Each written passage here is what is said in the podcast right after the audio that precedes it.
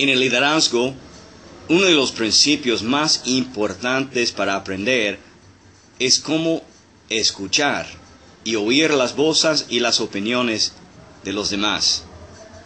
Los líderes que no entienden ni comprenden cómo escuchar y oír las opiniones y las voces de los demás, eventualmente van a estar rodeados de la gente que ni quieren hablar ni tienen nada que decir.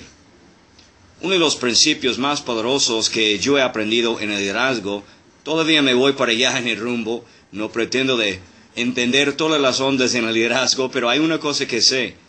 Tenemos que preguntar preguntas y tenemos que escuchar respuestas.